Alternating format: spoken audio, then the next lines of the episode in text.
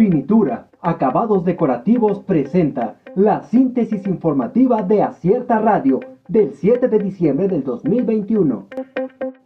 Juan Torres lucra con su propia familia para obtener beneficios. El comité del Comité de Defensa Ciudadana inició con una protesta violenta este lunes en donde retuvo personal de Ciudad Administrativa, mismo que fue liberado hasta la madrugada de hoy, dejando a los trabajadores sin comer o beber por varias horas. Ayuntamiento de Oaxaca se burla de sindicatos, incumple con adeudos. Sindicatos adheridos al Ayuntamiento de Oaxaca de Juárez amagaron con movilizarse la próxima semana ante la falta de compromiso del edil Osvaldo García Jarquín para acordar el pago de adeudos que tiene con los trabajadores. AMLO anunció el arranque de vacunación de refuerzo contra COVID-19. En una mañanera breve desde Jalisco, dominada por las fallas en la conexión a Internet en los seis estados donde comenzará la campaña de vacunación a adultos mayores para dosis de refuerzo contra el COVID-19, el presidente Andrés Manuel López Obrador y parte de su gabinete fueron inoculados.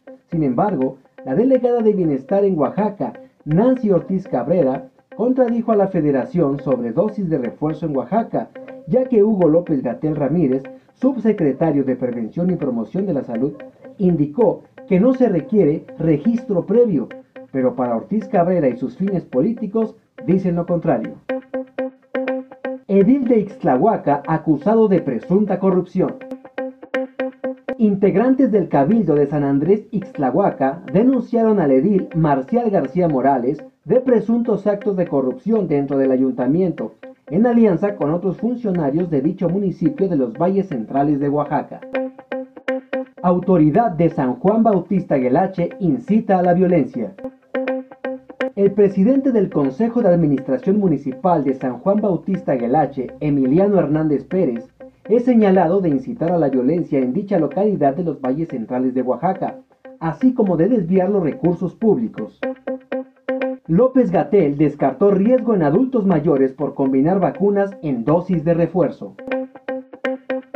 Hugo López Gatel, subsecretario de Salud Federal, descartó que existan riesgos por el hecho de combinar vacunas anti-COVID de diferentes farmacéuticas, la cual se realizará con el fármaco de AstraZeneca sin importar el esquema primario con el que fueron previamente inmunizados. Renovallantas y Muelles de Oaxaca presentó la síntesis informativa de Acierta Radio. Escúchanos el día de mañana con más información. Síguenos en las redes sociales como Acierta Oaxaca. Visita nuestra página web www.acierta.mx.